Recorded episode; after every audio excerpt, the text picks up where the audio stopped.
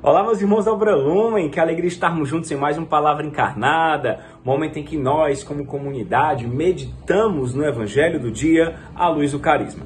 Que alegria imensa ter você no dia de hoje, meu irmão, minha irmã, independente de como se encontra o seu coração.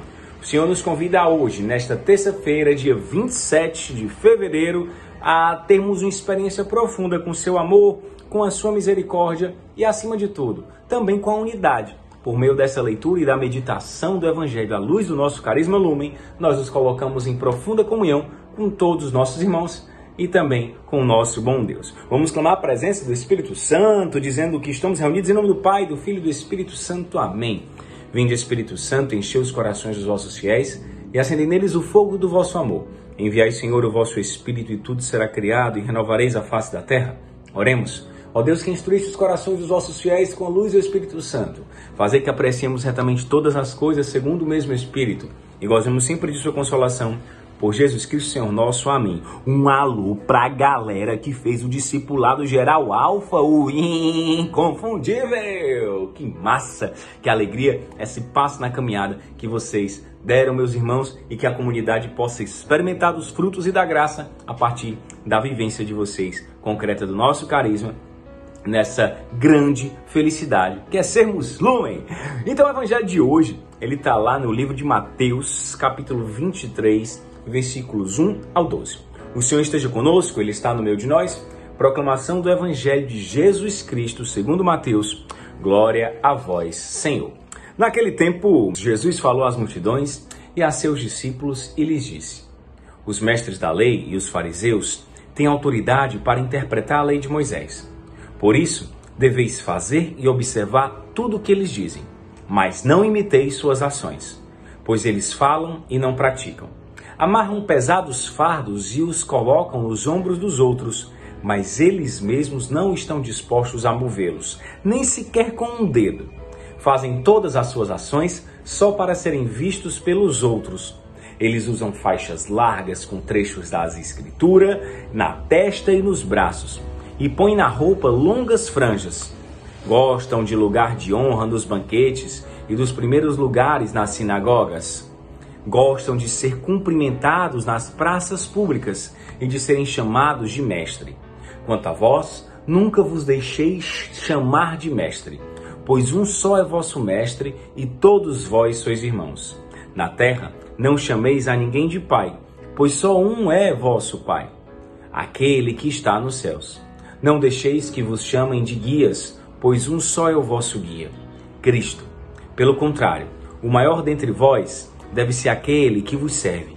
Quem se exaltar será humilhado, e quem se humilhar será exaltado.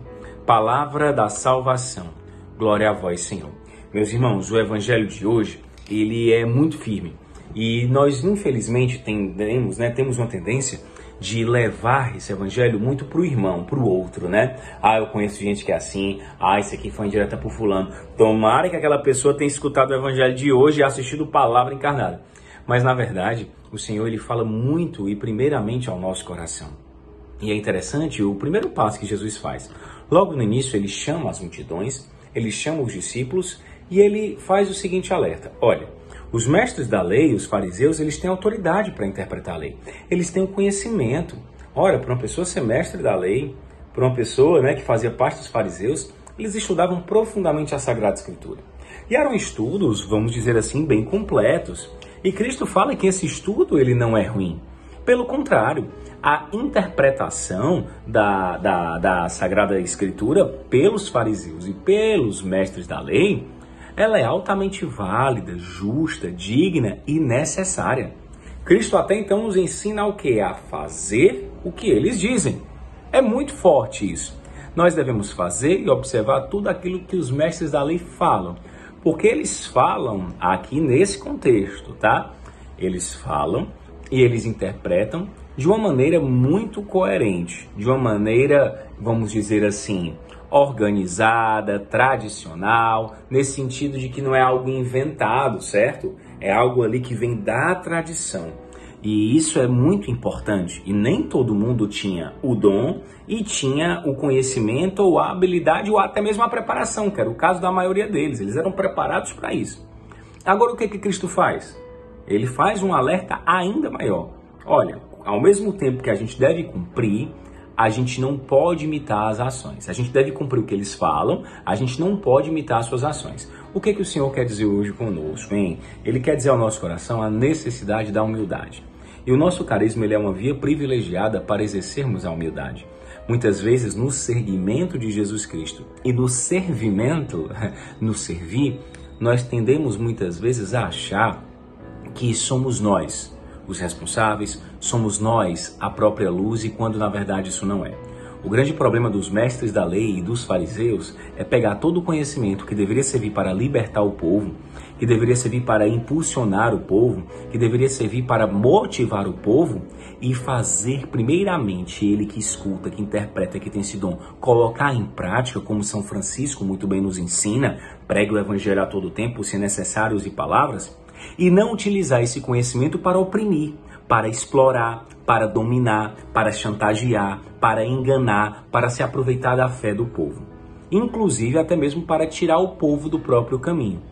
E infelizmente nós temos percebido isso muito, não somente na nossa prática, né? Porque esse evangelho deve ser para nós, mas também como profeta que somos chamados a ser pela unção profética do batismo que recebemos, devemos também analisar a sociedade e perceber quantas vezes acabamos nos deparando com situações assim que a, o conhecimento de Deus, o conhecimento da religião serve para explorar e oprimir. A gente tem que tomar muito cuidado com isso. Mas, principalmente, primeiro no nosso coração. E olha que coisa interessante. Eles amarram fardos pesados nos ombros dos outros, não no deles, dos outros. E eles mesmos não estão dispostos a mover sequer um dedo. Será que eu também não tenho medido meus irmãos, ainda mais nesse tempo quaresmal, com um fardo pesado dos fariseus? Será que eu tenho olhado para meus irmãos com muita ira, com muito julgamento? Será que eu tenho olhado para a fraqueza do meu irmão? E você que está morando em comunidade, você que mora numa casa com mais de uma pessoa, você às vezes nem se aguenta, né? Bota o fardo pesado é sobre você. Meu Deus, isso acontece, né?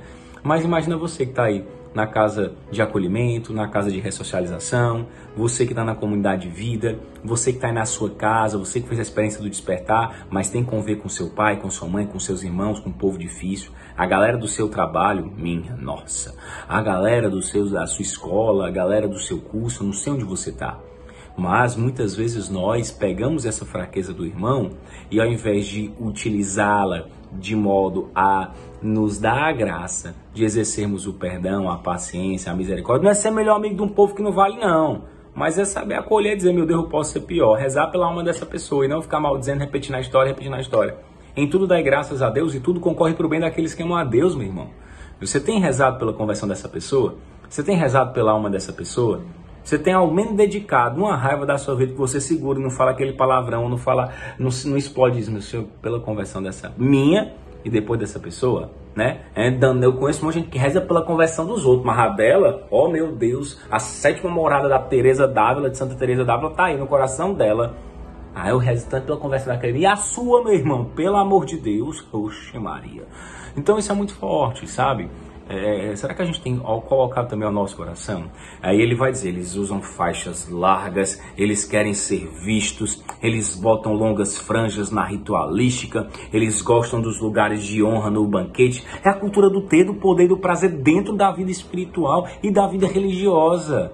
E isso nos afasta, principalmente você que tem um ministério, você que tem aí uma, uma, uma responsabilidade, um chamado de Deus e você acha que muitas vezes é para ti, né? Ah, não, é, é, é para massagear o meu ego. Olha, o ouvido mais perto da minha boca é o meu. Meu Deus do céu, para mim isso é uma luta diária. É uma luta diária. Perceber que é graça de Deus. É graça de Deus. E o Senhor nos dá irmãos para que a limitação do irmão seja para mim uma edificação se a nossa vida comunitária ela não nos incomoda, não nos, nos dá um, um, um mal-estar no sentido de ter que acolher o irmão porque é difícil, porque vem romper o nosso egoísmo.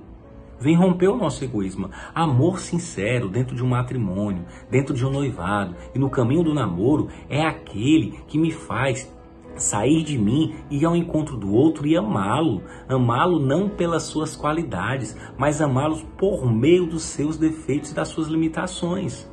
A experiência concreta de uma vida comunitária que Deus nos chama, ela tem como fundamento essa primícia. O outro é diferente de mim, essa diferença causa um estranhamento a mim e essa, e essa diferença que vai me completar. Eu aprendi isso no despertar, né?